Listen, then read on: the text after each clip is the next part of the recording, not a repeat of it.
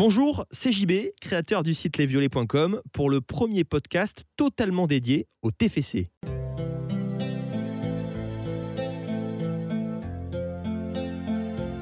Jacques Breda restera le speaker historique du stadium. Pendant 22 ans, il a été la voix de tous nos matchs et désormais, uniquement sur lesviolets.com, il vous partage ses souvenirs, ses histoires, ses anecdotes, ses émotions violettes au travers d'une série de podcasts exceptionnels. Et place maintenant au sixième épisode. Amis supporters, bonsoir, très heureux de vous retrouver pour le sixième épisode de ma vie de speaker du TFC. Aujourd'hui, je vous propose un zoom sur les trois présidents que j'ai côtoyés pendant ces 22 saisons au stadium. André Labattu, 95-99, Jacques Rubio, 99-2000 et Olivier Sadran, 2001-2017. En premier lieu, je dois dire que j'ai beaucoup de respect pour ces trois personnes qui m'ont permis de vivre cette passion et qui m'ont fait confiance. Trois personnalités différentes et forcément des rapports différents. André Labattu, mon premier président, c'est grâce à lui qu'aujourd'hui je peux raconter mon histoire. C'est lui qui a cru dans mes capacités pour assurer ce rôle dans l'organisation des rencontres de football, mais je reviendrai sur cette fonction un peu plus tard.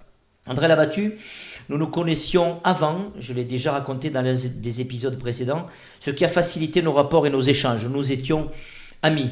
Un jeune président à l'époque, chef d'entreprise amoureux du football, ancien joueur d'un bon niveau régional, un homme entier, attachant, passionné, bienveillant, toujours le sourire aux lèvres et le souci de l'autre. Lorsque j'ai découvert que j'étais atteint d'un cancer en septembre 98, je l'ai appelé et averti que je ne savais pas si je pourrais assurer toutes les rencontres de la saison. Je pensais que ma carrière était terminée et que devant cette incertitude, il allait falloir que j'arrête pour des raisons d'organisation. Il n'en a rien été et lui-même m'a encouragé dans cette épreuve, m'a assuré de sa confiance et lorsqu'il arrivait au stadium, venait me saluer et prenait immédiatement de mes nouvelles avec cette phrase qui résonne encore dans ma tête. Comment ça va Jacques? Est-ce que tu es en Cannes aujourd'hui? Une période sur laquelle je reviendrai également. C'était aussi un président disponible et respectueux des partenaires qui avait instauré avec ses équipes en après-match des réceptions très conviviales avec un moment d'interview auquel il participait avec l'entraîneur, quelques joueurs pour l'analyse du match et des partenaires qui à tour de rôle étaient présentés. Après sept ans, il passe la main, assumant l'échec sportif. On redescend un des deux, mais en laissant un club sain à son successeur, Jacques Rubio. Le départ d'André Labattu m'a attristé. Je l'ai beaucoup regretté. Pour moi, une page se tournait. J'ai même pensé à un moment que je risquais moi aussi de disparaître de l'échiquier du TFC, car j'étais un peu le protégé du président Labattu. Jacques Rubio est resté deux ans à la présidence du club, deux années complètement opposées, la première avec la remontée en D1 au terme de la saison 99-2000 et la descente aux enfers au terme de la suivante après une double rétrogradation en nationale, sportive et financière. Pour cela, on peut dire que le président Rubio a marqué l'histoire du club, comme quoi sortir de l'ombre permet de mettre à jour ses véritables capacités si ce n'est pas toujours positif. J'ai respecté l'homme, mais je n'ai pas trop apprécié le personnage. Un personnage de composition qui ne reflétait pas, je pense, je sais, sa véritable personnalité.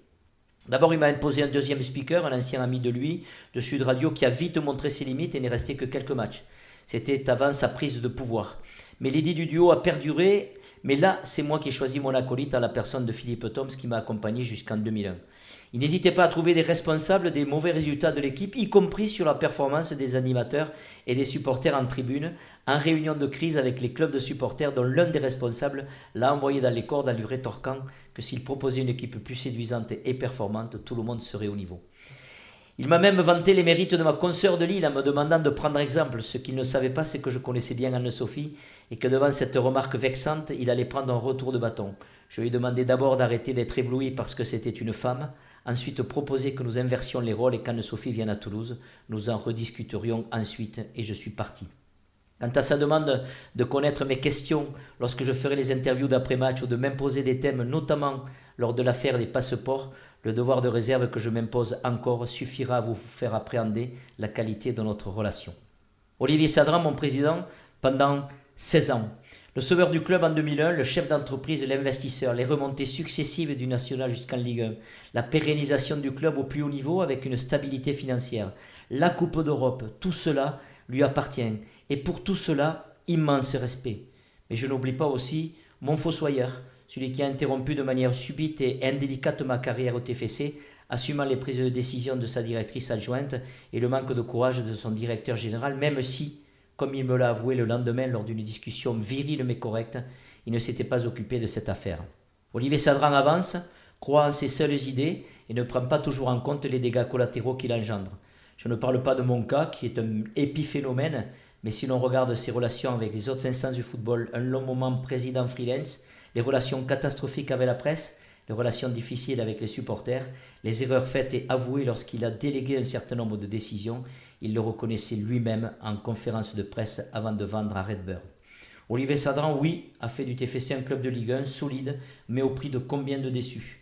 À titre personnel, j'avais des rapports, disons, convenables, courtois, mais je ne comprenais pas toujours ses réactions. Il pouvait être charmant, mais aussi très vexant.